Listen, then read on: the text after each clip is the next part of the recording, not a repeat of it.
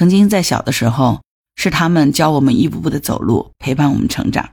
长大以后，我们却只顾着自己快步的走路，把他们远远的甩在了身后。也许我们是应该放缓脚步，等一等他们了。你好，我是木兰，欢迎收听订阅当户知。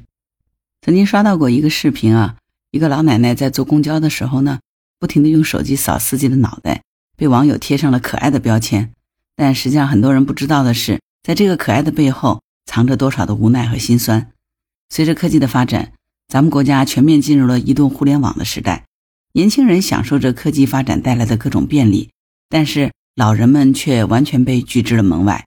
有一位老人连续六次到上海火车站买票，但是买不到票。最终急得向民警下跪。在江苏镇江的火车站北广场，有一位老人因为没有二维码，被乘客赶下了公交车。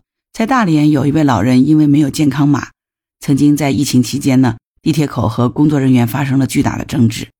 曾经那些无所不能的老人们，正在被数字化的时代所抛弃，就像是走在沙漠里，四周昏黄一片，该往哪儿走，会发生什么，你全然不知。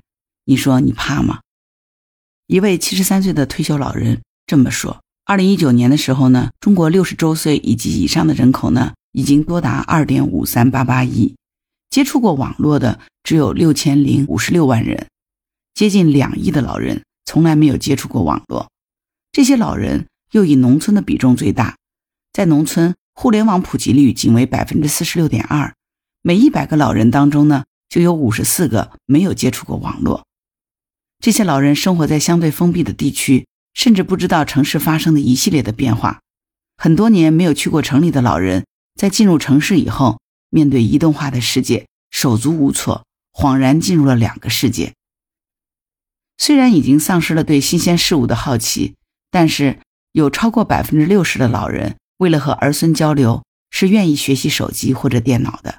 在中国，有着六亿的人口，每个月可支配的收入是在一千元以下。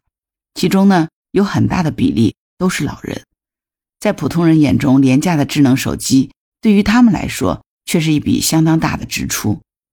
而对于拥有智能机的很多老人，生活的状况并没有因为这个而发生本质上的改变。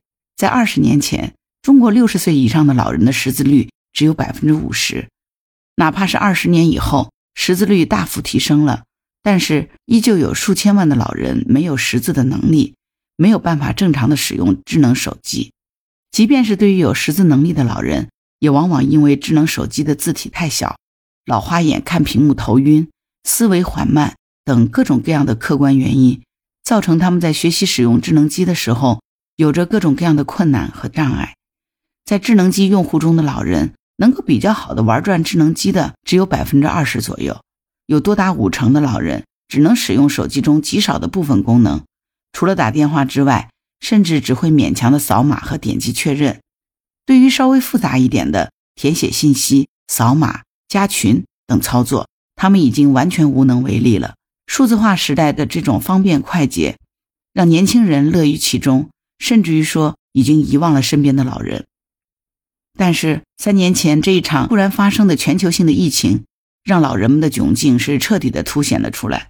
无论坐公交、地铁。火车还是医院都需要健康码作为通行证，无数被阻拦的老人甚至不知道健康码是什么。然而，阻挡他们的二维码其实仅仅是冰山一角。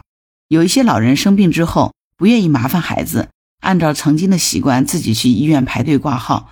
但是现在的医院大多数都是用 App 挂号为主的，只是提供了少量的排队挂号的名额。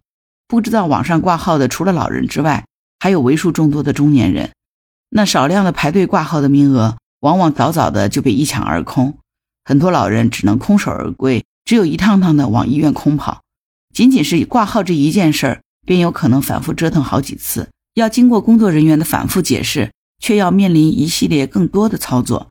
等完成这些操作之后呢，还需要寻找具体的科室、医生，然后才能挂号。流程繁琐，而操作又不熟悉，绝大多数的老人根本是不可能独立完成的。即便是有些老人明确了相关的流程，在很长的时间里依然不能够熟练的操作，他们甚至会害怕耽搁其他人的操作时间，有着巨大的心理负担。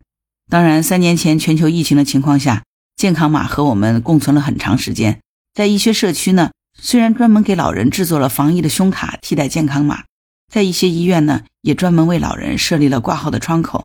一些公交车上呢，专门给老人保留了投币的功能，而有些银行专门为老人提供了绑卡、线上交费等服务。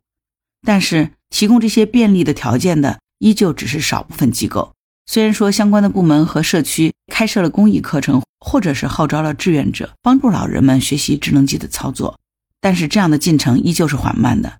曾经在小的时候，是他们教我们一步步的走路，陪伴我们成长；长大以后，我们却只顾着自己快步的走路，把他们远远的甩在了身后。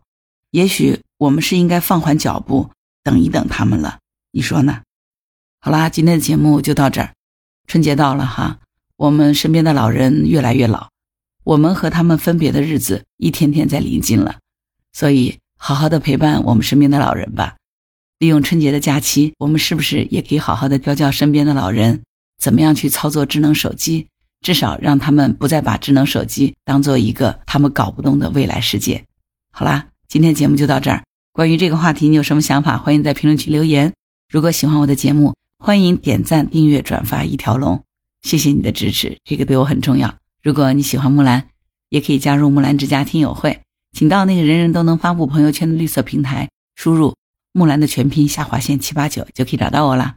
好啦，今天节目就到这儿，我是木兰，拜拜。